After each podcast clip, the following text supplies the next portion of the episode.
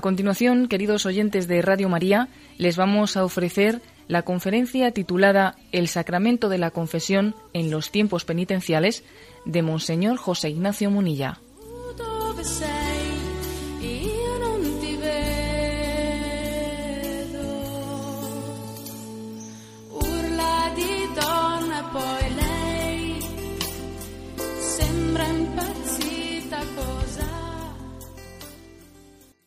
Cordial saludo a todos los oyentes de Radio María. Vamos a explicar el sacramento de la confesión, el sacramento de la penitencia, especialmente en los tiempos eh, penitenciales, en los tiempos aquellos que nos preparan para las grandes celebraciones, bien sea de Navidad, bien sea de la Pascua o en otros momentos determinados, la Iglesia nos hace, nos hace unas llamadas especiales a celebrar este sacramento de la penitencia, el sacramento de la confesión. Bueno es también, es conveniente, es adecuado que refresquemos en estos momentos especiales en los que la Iglesia nos llama a la conversión, cuál es nuestra doctrina, cuál es nuestra fe sobre el sacramento del perdón de los pecados. En el Catecismo de la Iglesia Católica es a partir del punto 1422, eh, cuando trata este tema del perdón de los pecados. Queremos eh, pues hacer un breve resumen de la doctrina católica sobre el sacramento del perdón de los pecados. Y lo primero a lo que queremos referirnos es el hecho de que sea un sacramento que tiene muchos nombres, así como, pues no sé, pues el sacramento de la confirmación o el sacramento del orden sacerdotal, de la ordenación sacerdotal, pues no tiene, suele ser designado de una sola forma. Sin embargo, este sacramento tiene muchas muchos nombres que enriquecen mucho eh, la concepción, la imagen, la teología eh, que se esconde detrás del sacramento. Me voy a referir a seis nombres con los que este sacramento es conocido. Sacramento de la conversión, porque Jesús comenzó su ministerio público llamando a la conversión. El Evangelio de San Marcos comienza así, convertíos y creed en el Evangelio. Este sacramento lo que hace es realizar la llamada de Cristo a la conversión. Se llama también sacramento de la penitencia, porque consagra a nivel sacramental el proceso personal de cada uno en ese recorrido en nuestra vida, porque nuestra vida es un camino de penitencia. Todo, todos los acontecimientos de nuestra vida forman parte del camino de penitencia, de purificación que todos llevamos en esta vida. Pues bien, el sacramento de la penitencia consagra a nivel sacramental lo que en esta vida tenemos que vivir todos como, como virtud, que es la virtud de la penitencia. Se le llama también sacramento de la confesión, porque especialmente ese momento en el que alguien declara ¿no? sus pecados con humildad, como, como el profeta David, cuando con humildad desnudándose ante Dios decía, he pecado reconozco mi pecado, yo pecador, ¿no? Ese momento configura, eh, es un elemento esencial del sacramento y popularmente hablando hay que reconocer que este es el nombre quizás que más se ha impuesto. El sacramento de la confesión es como popularmente eh, es designado, porque quizás al pueblo de Dios lo que más le ha, le ha impactado es ese momento en el que el penitente desnuda su alma delante de Dios en el ministro, representado pues en el ministro que está celebrando el sacramento el sacerdote. Por eso se llama sacramento de la confesión. Sacramento del perdón, porque evidentemente lo más destacado, lo más destacado teológicamente, ¿no? De este, de este sacramento, aunque a nosotros nos llame más la atención ese momento en el que alguien descubre su pecado, el momento en el que el hijo pródigo vuelve y dice, Padre, pecado contra el cielo y contra ti, lo sustancial, lo más importante es que esa parábola, más que la parábola del Hijo Pródigo, debería de haberse llamado parábola del Padre Misericordioso, porque el auténtico protagonista de la parábola, más que el Hijo, es el Padre, el Padre que es capaz de perdonar, que tiene un corazón misericordioso. Por eso se le llama sacramento del perdón, porque la iniciativa es de Dios. Es una gracia, es un regalo. El perdón es gratuito. El perdón es gratuito, es un don. La palabra don lo dice todo, ¿no? Pues perdón es un don mm, superlativo. perdón es el don mayor que Dios podía haberte dado, es, la, la, gratuidad de Dios que goza perdonando, goza regalando. Por eso se le llama sacramento del perdón, el don supremo. Se le llama también sacramento de la reconciliación, porque está de alguna manera llevando adelante esa obra que Dios ha comenzado de reconciliación del mundo. En 2 Corintios capítulo 5, versículo 19 y 20 dice, porque en Cristo estaba Dios reconciliando al mundo consigo. Somos pues embajadores de Cristo, como si Dios exhortara por medio de nosotros. En nombre de Cristo os suplicamos, dejaos reconciliar con Dios. Dejaos reconciliar con Él. Es decir, se le llama sacramento de la reconciliación porque es un sacramento que prolonga lo que Dios Padre ha hecho con, con, nosotros a través de Jesucristo. Jesús era el instrumento de reconciliación. Dios Padre le dijo a Jesús, vete al mundo, quiero reconciliar, quiero que tú seas el instrumento de reconciliación, que tú traigas a todos los que han marchado de la casa del Padre, que tú los reconcilies y los traigas sobre tus hombros y vuelvas a esta casa trayéndolos a todos. Pues bien, ese ministerio de reconciliación Jesucristo lo ha prolongado en la iglesia y la iglesia prolonga esa tarea de reconciliación que Dios Padre le había encomendado a Jesucristo. Se le llama por último, y hemos hecho aquí un buen, buen repaso de los nombres, ¿eh? sacramento de la conversión, sacramento de la penitencia, sacramento de la confesión, sacramento del perdón, de la reconciliación y por último también se le llama segundo bautismo. Segundo bautismo. Porque el primer bautismo nos revistió de Jesucristo. El primer bautismo era una configuración con Jesucristo, era nacer a una vida nueva. Pero todos somos conscientes de que esta vida es lo suficientemente, aunque es corta, ¿no? es lo suficientemente larga como para que también a lo largo del camino ese vestido de la gracia que se nos regaló el día del bautismo se haya ido ensuciando, se haya ido manchando. Y tenemos que decirle al Señor, ten compasión de mí, mira mi, debilidad, ten paciencia conmigo, Señor, ten paciencia conmigo. Mira mi condición pecadora, mira que soy de carne, mira mi debilidad, mira que estoy, que la concupiscencia me arrastra, ¿no? y el Señor tiene misericordia y nos envía ese segundo bautismo, ese don de Dios que nos capacita para nacer de nuevo. Me acuerdo que recientemente, charlando con una persona, pues sobre, pues en un tono un poco de consulta espiritual, ¿no?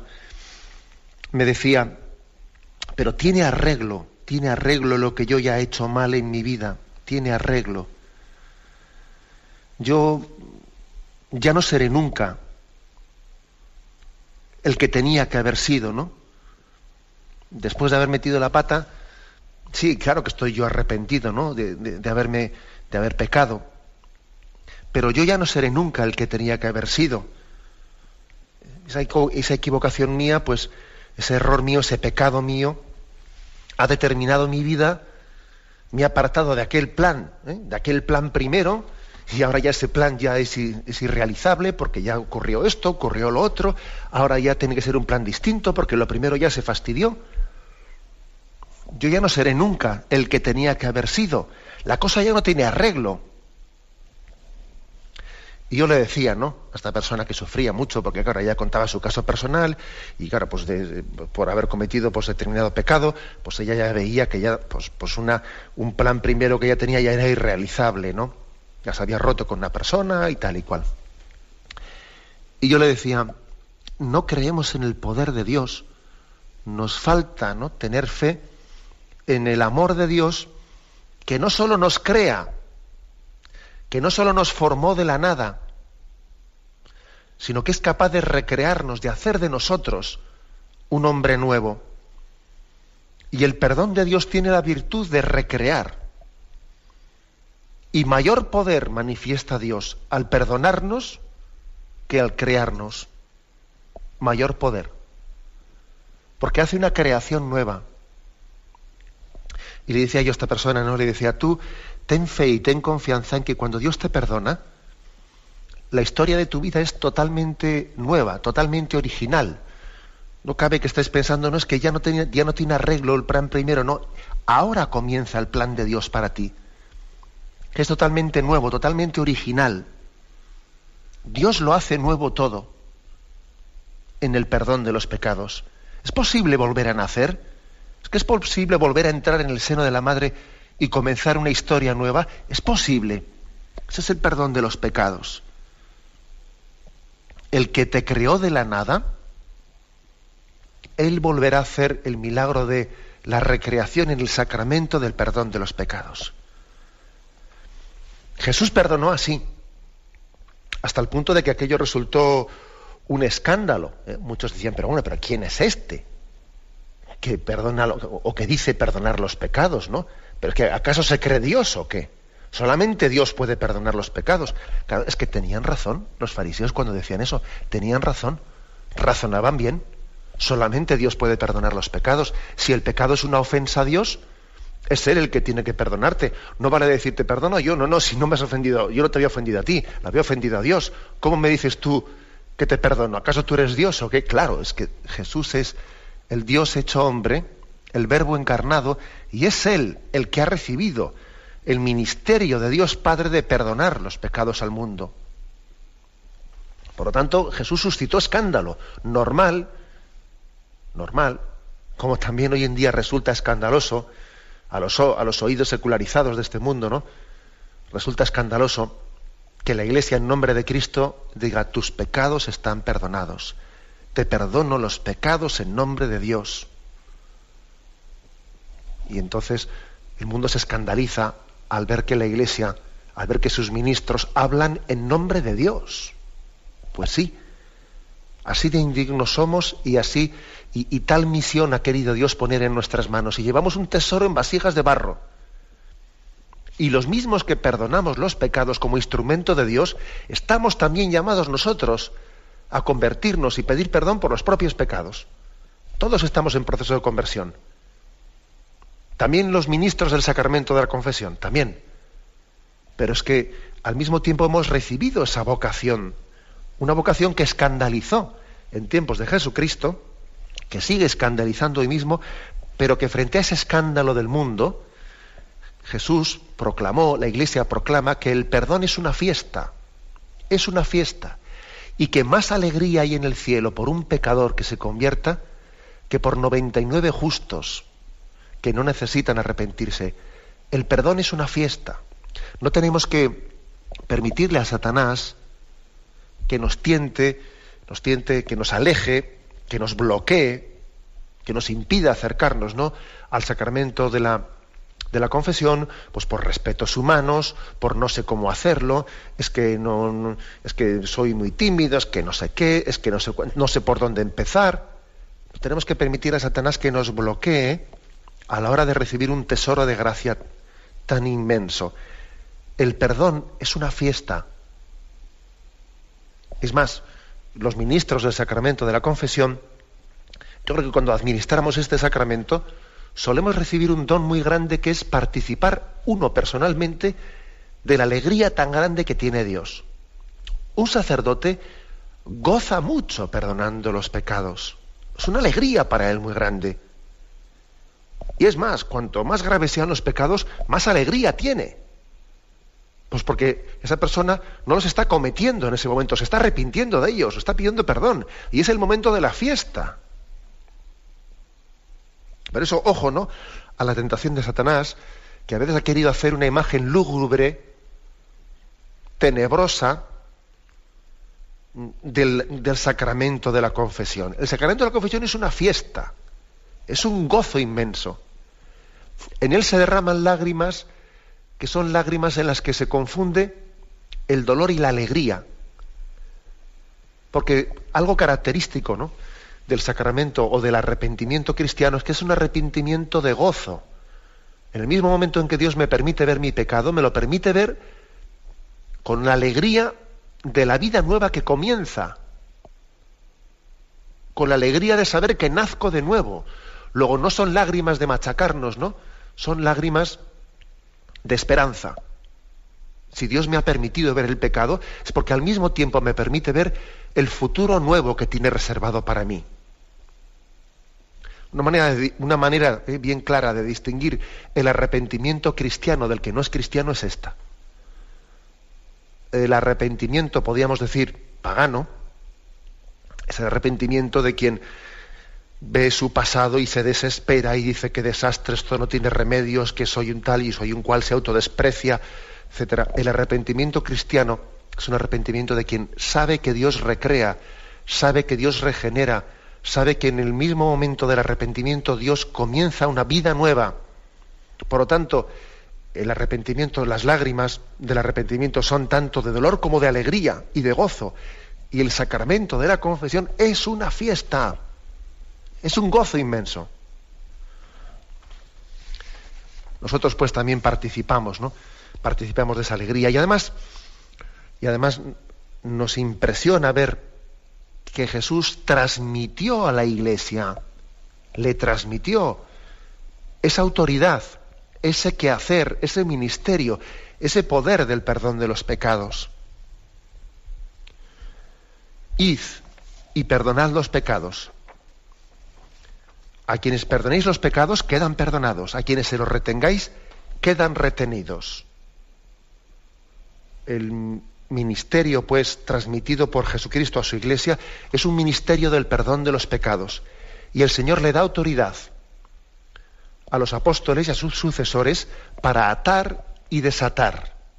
Que quiere decir lo que tú ates en la tierra, es decir, lo que, lo que tú de alguna manera estés considerando que no hay arrepentimiento suficiente para perdonar los pecados, así queda atado en la tierra. Lo que tú desates aquí, es decir, lo que tú esos, esos lazos del pecado, cuando tú los declares sacramentalmente absueltos, queda desatado en el cielo. La reconciliación con la Iglesia, a través de la Iglesia, es inseparable de la reconciliación con Dios. Jesucristo ha querido que la reconciliación con Dios esté supeditada, tenga como sacramento la reconciliación con la Iglesia. No vale decir aquí, no, yo es que yo me, yo me reconcilio directamente con Dios, yo, yo me arreglo con Él, tengo una vía directa. Tengo una vía directa, sí, así como por internet, ¿no? Directamente con Él y yo, pues, yo le digo, Él me perdona, Él no sé qué. Vamos a ver, no caigamos en la tentación que siempre el hombre ha tenido desde los inicios de hacerse un Dios a su medida. Dios sale a nuestro encuentro y la mediación sacramental, la mediación sacramental es una garantía de no estarnos fabricando un Dios a nuestra medida. ¿eh? Porque además cuando uno dice, yo es que yo me confieso con Dios a mi manera, y, le digo yo, oye, ¿y por qué no aplicas eso a todos los sacramentos? Podrías decir, ya es que yo me bautizo con Dios a mi manera, yo me comulgo con Dios a mi manera, yo me doy una extremoción con, Dios a mi manera. Qué, curioso, lo dices de la confesión y no lo dices de los demás sacramentos, pues podrías decir lo mismo. También los demás sacramentos son una mediación sacramental. Luego, no, manipulemos las cosas cuando uno dice, no, yo es que yo pido a Dios, pido perdón a Dios, mm, yo a solas a mi manera. Pues por supuesto que tenemos que pedir todos perdón a Dios, pero eso no es el sacramento.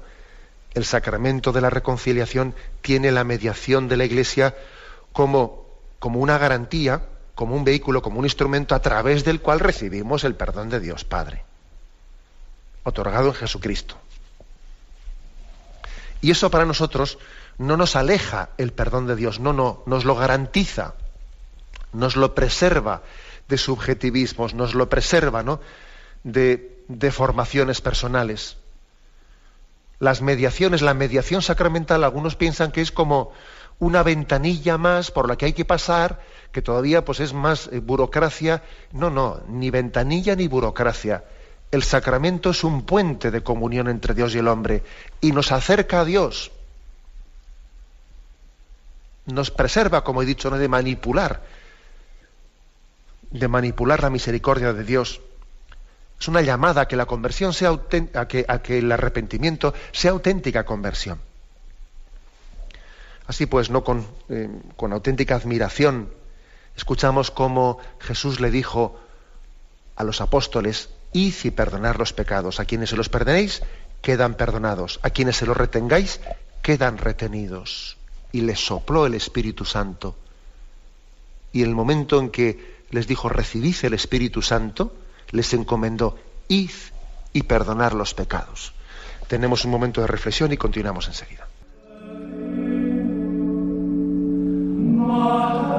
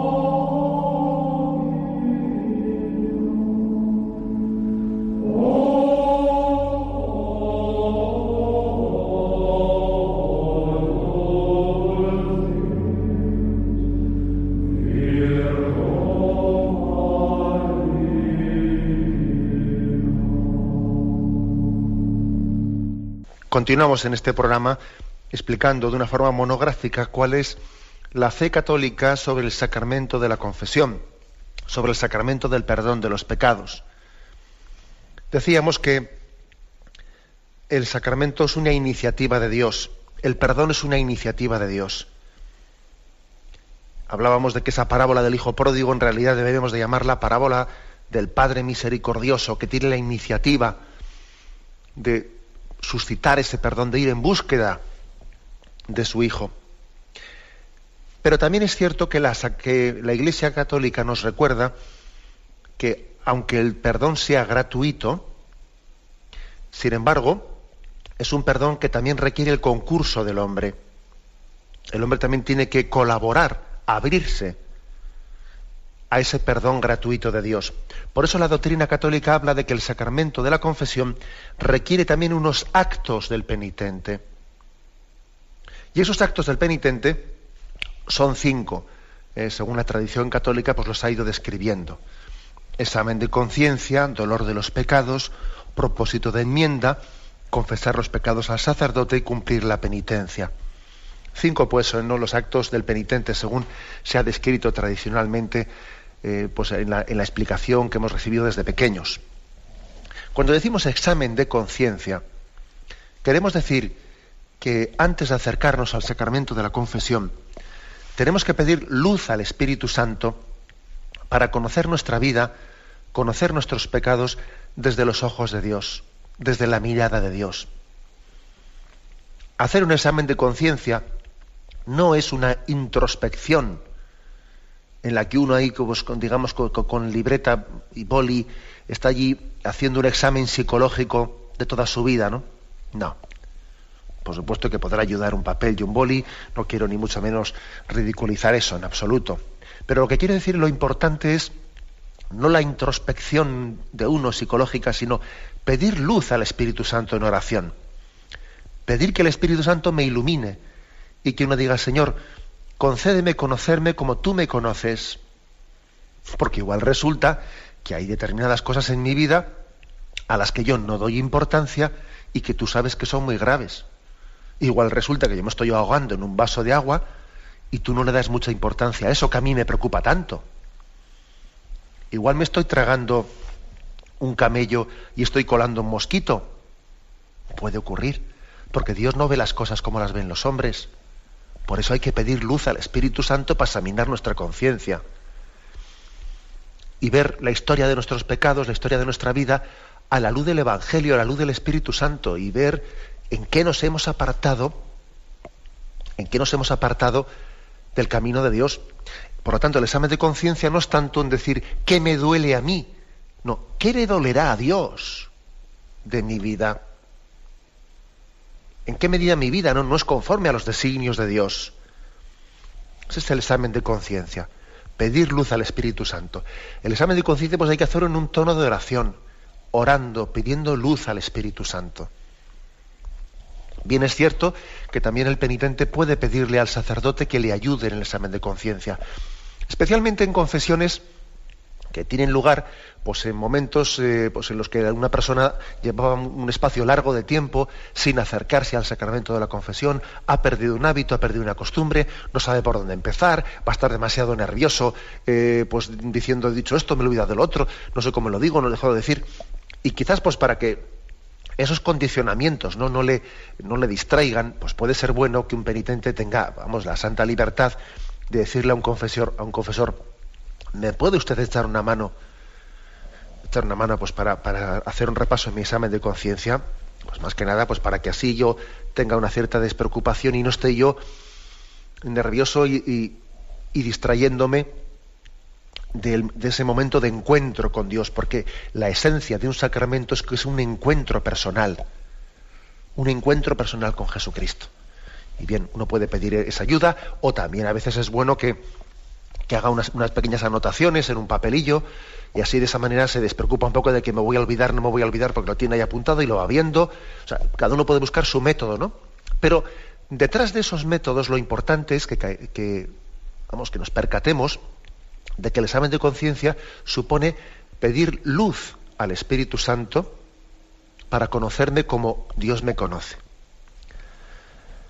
En segundo lugar, ¿no? decimos el dolor de los pecados, que es algo esencial, evidentemente, es algo esencial, ¿no? Decía el Concilio de Trento, un dolor del alma y una detestar el pecado supone, por lo tanto, una contrición. Ojalá sea una contrición perfecta, ¿no? La doctrina católica llamaba contrición a la, al arrepentimiento perfecto, ¿no? A tener un dolor, dolor pleno de nuestro pecado. Llamaba atricción a un, a un arrepentimiento que es suficiente para que el perdón, ¿eh? para que el perdón pueda darse, pero que no es perfecto, que todavía, digamos, falta un arrepentimiento más, eh, más perfecto.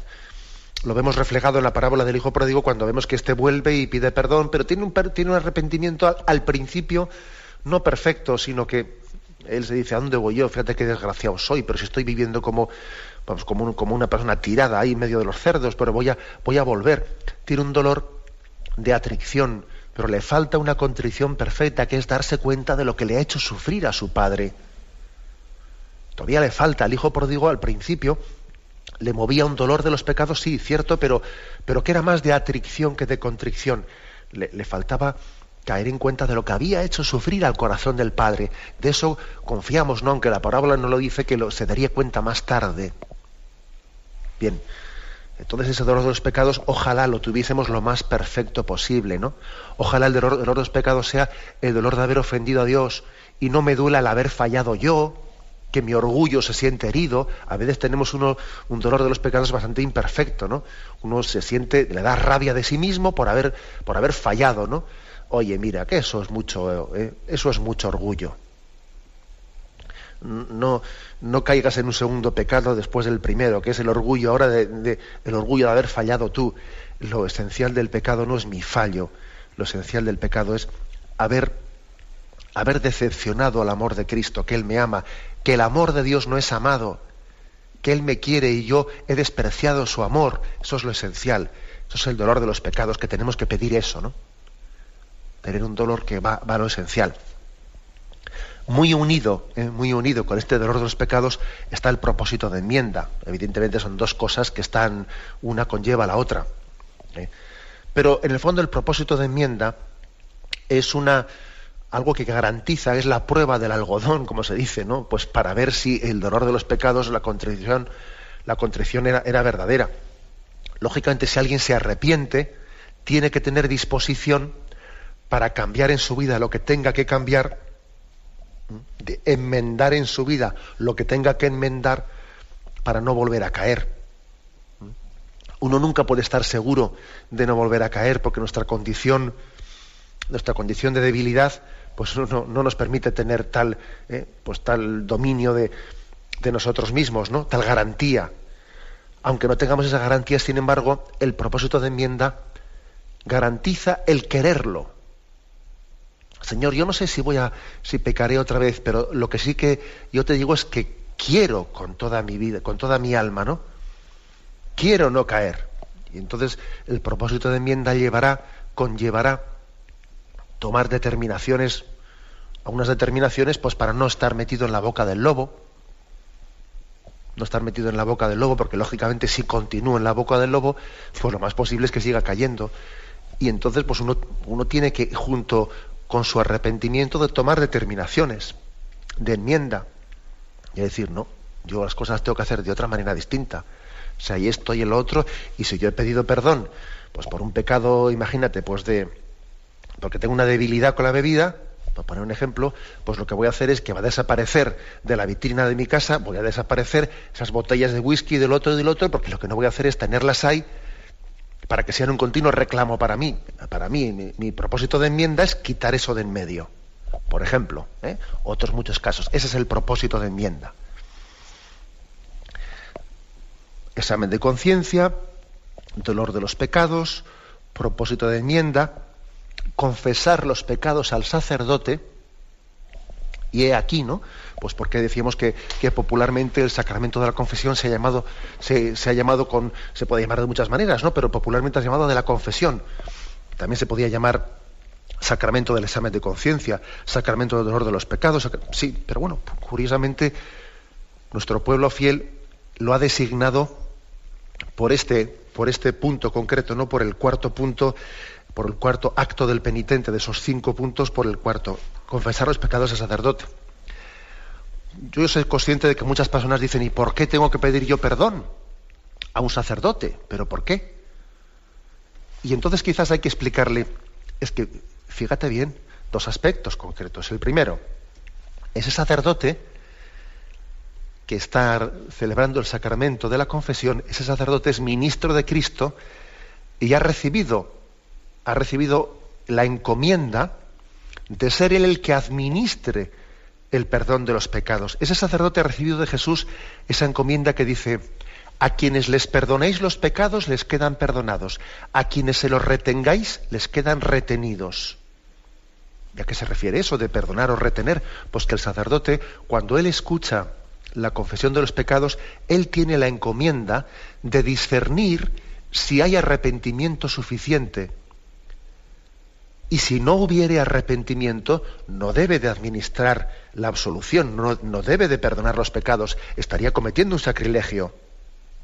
¿Eh? Imaginaos una persona que la conversación con el sacerdote muestra determinados pecados, pero de, los que no tiene arrepentimiento ni propósito de enmienda, sino que piensa seguir eh, cometiéndolos. Hombre, el sacerdote debe de eh, aconsejarle, animarle, etcétera, pero mientras que no muestre el arrepentimiento, no debe de perdonarle los pecados.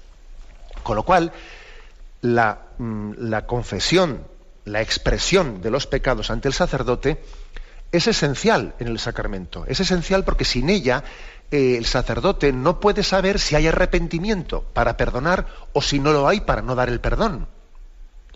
Al sacerdote se le ha encomendado esto. A quienes les perdones quedan perdonados, a quienes se los retengas quedan retenidos.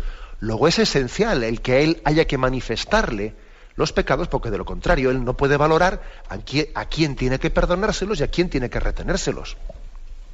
¿Me explico? Luego, esto no es ningún capricho. La confesión de los pecados al sacerdote forma parte esencial de la encomienda que hizo Jesucristo a la Iglesia. ¿Eh? Digo esto porque, porque ya todos conocemos que muchas veces se dice eso de ¿y por qué tengo que confesar los pecados si hay un sacerdote? Pues yo podría hacerlo directamente con... Pues, a mí usted no... Eso no es conocer, eso es ignorar. ¿Eh? cuál es la encomienda que el Señor hizo a su iglesia. Además hay, otro aspecto importante, y es que nuestro pecado no solo ofende a Dios, también ofende a nuestros hermanos, ofende a la Iglesia. El pecado tiene una dimensión vertical y otra dimensión horizontal. Ofende al corazón de Dios que nos ama, pero también, de alguna manera, afecta negativamente a los hermanos que nos rodean, a la Iglesia. Igual que eh, la santidad de nuestros hermanos, de los santos, de los mártires, ¿no? Eh, revierten bien de todos nosotros, nuestro pecado es un lastre para todos, para toda la iglesia, para todos los que nos rodean. Por eso uno tiene que pedir perdón no solo a Dios, tiene que pedir perdón a sus hermanos, a la iglesia. Y ese sacerdote, en ese momento, representa no solo a Dios a quien tú perdonas, también representa a la iglesia, a tus hermanos, a quienes tú les estás pidiendo perdón. Luego, bueno, en este momento tú tienes una reconciliación con Dios y con tus hermanos. Y ese sacerdote representa a ambos. Y bueno también es que nos caigamos en cuenta cuando uno dice, ¿por qué tengo que pedir yo perdón a, a una persona de carne y hueso? Recuerda que ese sacerdote tiene obligación de guardar el sigilo sacramental y tiene obligación de guardarlo con su vida, siendo capaz incluso de sacrificar su vida si fuera necesario, lo cual demuestra lo cual demuestra que tú esos pecados no se los has confesado a Juanito, a, Jaime, a José Ignacio, a, a cualquier sacerdote, se los has confesado a un ministro de Jesucristo. Por eso él tiene que guardar sigilo sacramental con su vida. Porque él sabe muy bien que eso que se le ha dicho no se le ha dicho a título particular, en absoluto. Se le ha dicho como ministro de Jesucristo. Y no podrá hacer uso, ¿no? Y no podrá eh, contar a nadie lo que ha escuchado en el sacramento de la confesión, incluso aunque fuese requerido por las leyes humanas, incluso aunque se le, como ha ocurrido con muchos historia en la historia de la Iglesia, con muchos mártires, ¿no? Incluso aunque se le pusiese en la prueba del martirio.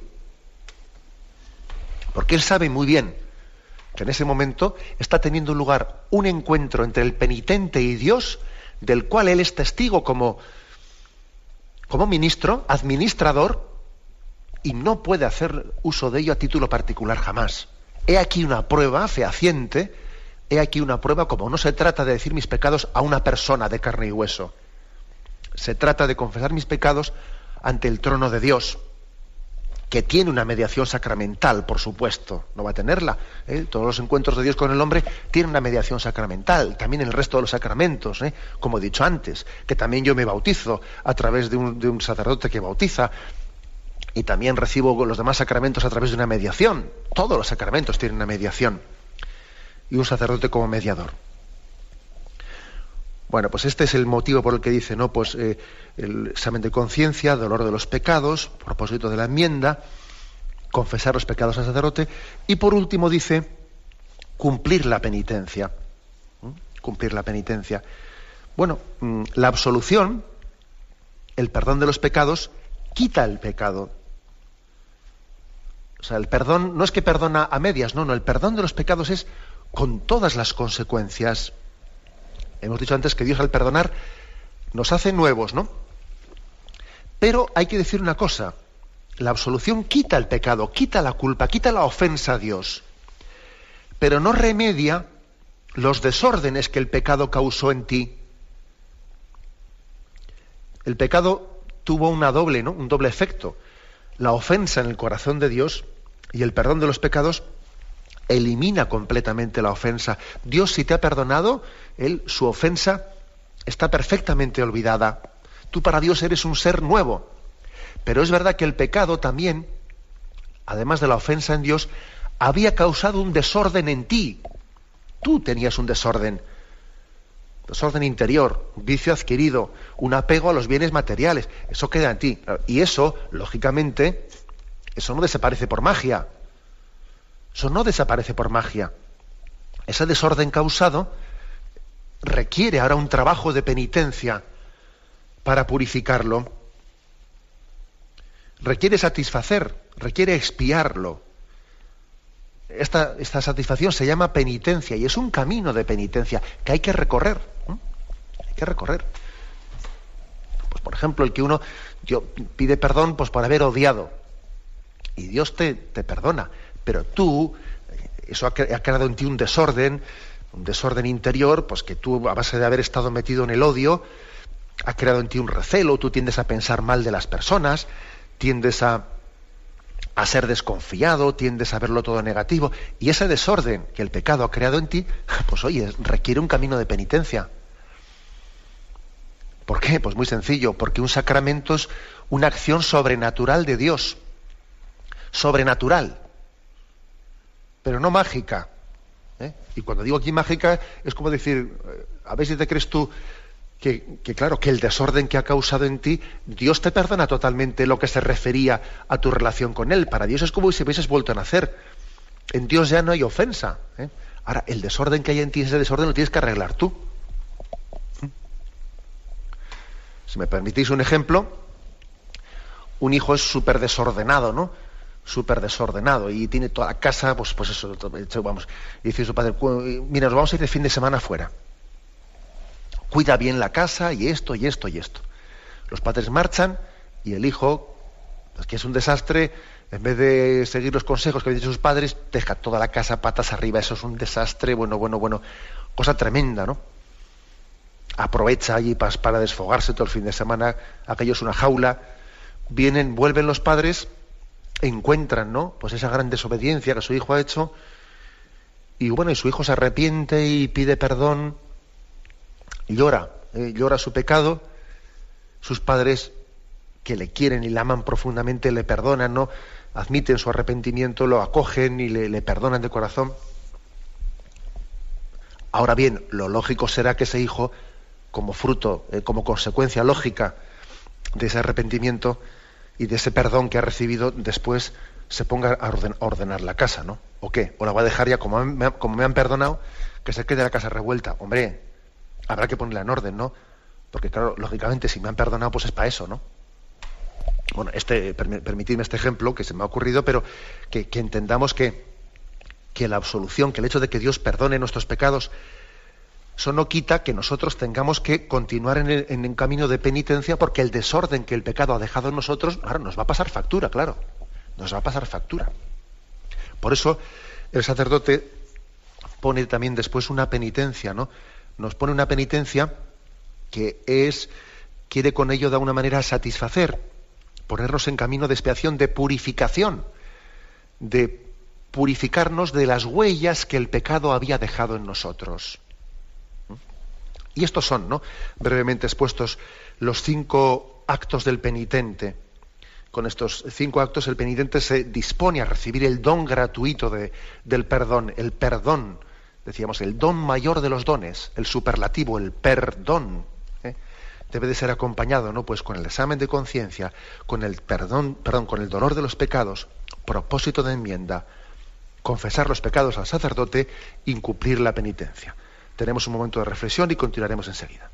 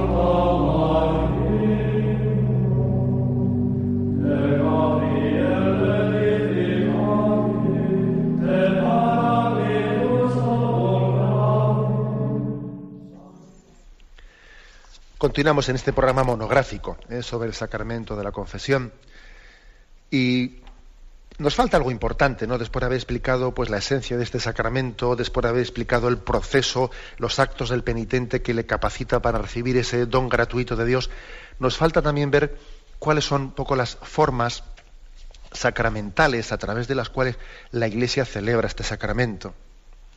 ¿Qué formas de celebración tiene? El punto 1484 del Catecismo dice, la confesión individual e íntegra y la absolución continúan siendo el único modo ordinario para que los fieles se reconcilien con Dios y la Iglesia, a no ser que una imposibilidad física o moral excuse de este modo de confesión. Eh, por tanto, eh, dice aquí, la única, la única forma ordinaria, el único modo ordinario de recibir el sacramento de la confesión es la confesión individual e íntegra. ¿eh?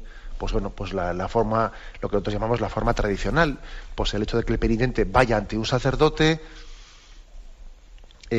pues escuche también eh, la palabra de Dios, en ese momento el sacerdote, aunque sea brevemente, le lea un versículo de la Sagrada Escritura, le invita a tener, a manifestar su arrepentimiento, él confiesa sus pecados ante el sacerdote, el sacerdote le da unos consejos, eh, le pone una, penitencia y le da la absolución. Y le despide, ¿no? Diciéndole pues alguna admonición, vete y no peques más, el Señor te ha perdonado, etcétera. Esa es la fórmula, dice la única, el único modo ordinario.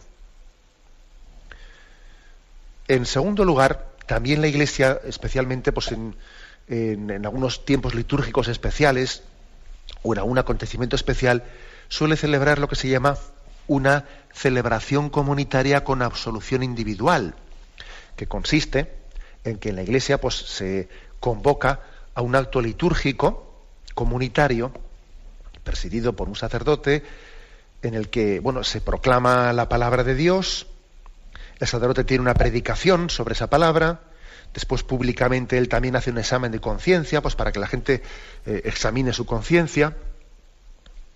Se reza el Padre Nuestro. Ahí hay una serie de sacerdotes que cada uno van a un extremo de la iglesia. Si hay confesionarios suficientes, se meten en los confesionarios, se colocan en algunos lugares.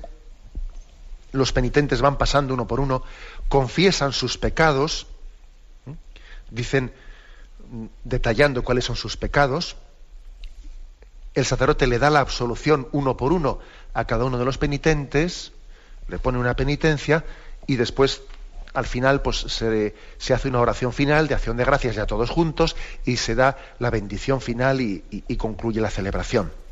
A esto se le llama celebración comunitaria con absolución individual. Existe también una fórmula extraordinaria que se llama celebración comunitaria con absolución colectiva que es lo mismo que esto segundo que he dicho, solo que sin que, sin que los penitentes pasen uno por uno, uno por uno, a confesar sus pecados, la Iglesia, en casos extraordinarios, repito, ¿eh? en casos extraordinarios, puede permitir que se dé una solución colectiva sin, sin haber tenido que previamente confesar los pecados.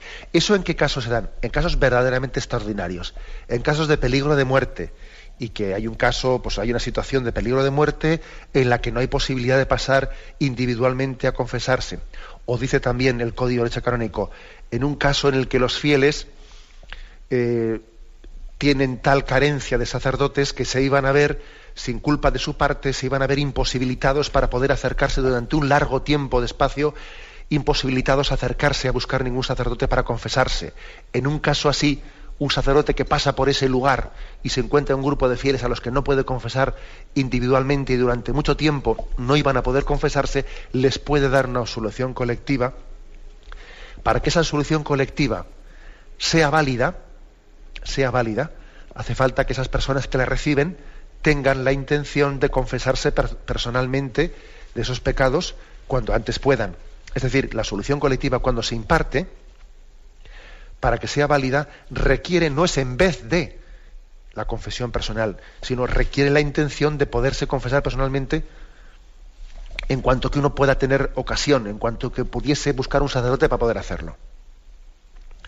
¿Qué ocurre? Bueno, pues que muchos oyentes seguro que estarán diciendo, pues aquí en muchos lugares se ha extendido una, una un uso abusivo de la confesión o de la absolución colectiva que no tiene que ver nada con esas circunstancias tan excepcionales que usted está diciendo. Aquí se han dado soluciones colectivas, vamos, sin ningún tipo de situación extrema. Bueno, pues eso es absolutamente incorrecto, es un abuso de la disciplina de la Iglesia. Es algo muy ilícito. y, además probablemente aparte de ser ilícito puede ser inválido porque muchas personas están recibiendo esa absolución pensando, o sea, de alguna manera pensando que eso les sustituye, ¿no? Les suple de la confesión personal y no es así, no les suple. Para que sea válida esa absolución colectiva hace falta que después esa persona eh, tenga ese voto y esa intención que luego realice en cuanto que pueda de confesarse personalmente. Entonces creo que también es un momento de denunciar los abusos. La Iglesia lo hace eh, frecuentemente. ¿eh? El Santo Padre, el Papa, muchas veces a los obispos nos insiste que, que, mm, estéis, que veléis, que guardéis, que, que estéis que superviséis, que tengáis cuidado de que los sacramentos no sean profanados, que sean administrados conforme a la mente de la Iglesia, a la disciplina de la Iglesia. A veces, por ejemplo, eh, llegan noticias de que en algún lugar pues van, van los penitentes eh, uno por uno ¿no? a confesarse y en vez de decir sus pecados dicen sin más de forma genérica, soy pecador y le dan la solución. Pero hombre, soy pecador, eso ya lo sabíamos, para eso no hacía falta ir a confesarse. Soy pecador lo decimos siempre al comenzar la misa, yo pecador confieso. Pero eso no, eso no es acusarse personalmente de los pecados. El sacramento de la confesión supone una acusación personal de los pecados. ¿A dónde voy con esto? Pues voy a que tenemos que ser muy humildes para acoger gozosamente los medios a través de los cuales la Iglesia nos administra el sacramento de la penitencia. Nosotros no podemos inventar un sacramento, no podemos cambiarlo a nuestro, eh, según nuestra mentalidad o nuestra ideología. Eso es una barbaridad. Tenemos que ser humildes, ¿no? Y esto pues es una llamada de atención a nosotros los obispos que tenemos que supervisar y tenemos la responsabilidad de tener que, eh, supervisar la administración de los sacramentos, es una llamada de atención a los sacerdotes para que no caigan en la tentación de administrarlo mal, es una llamada de atención a los fieles para que no sea, eh, para que no se cojan el camino de la puerta ancha, sino que lleven por esa puerta estrecha que lleva a la salvación y que no vayamos nunca por la ley del mínimo esfuerzo, porque la ley del mínimo esfuerzo no, no, llega a buen puerto nunca, no llega a buen puerto nunca. Bueno, pues este es un poco, aunque sea brevemente y resumidamente, eh, pues un monográfico, un programa monográfico sobre el sacramento de la, de la confesión. Hay más aspectos, claro, os podéis imaginar pues, que yo he resumido muchísimo, ¿no? Para hacerlo pues, en una hora de exposición. Ahora me despido con la bendición de Dios Todopoderoso. Padre, Hijo y Espíritu Santo descienda sobre vosotros. Alabado sea Jesucristo.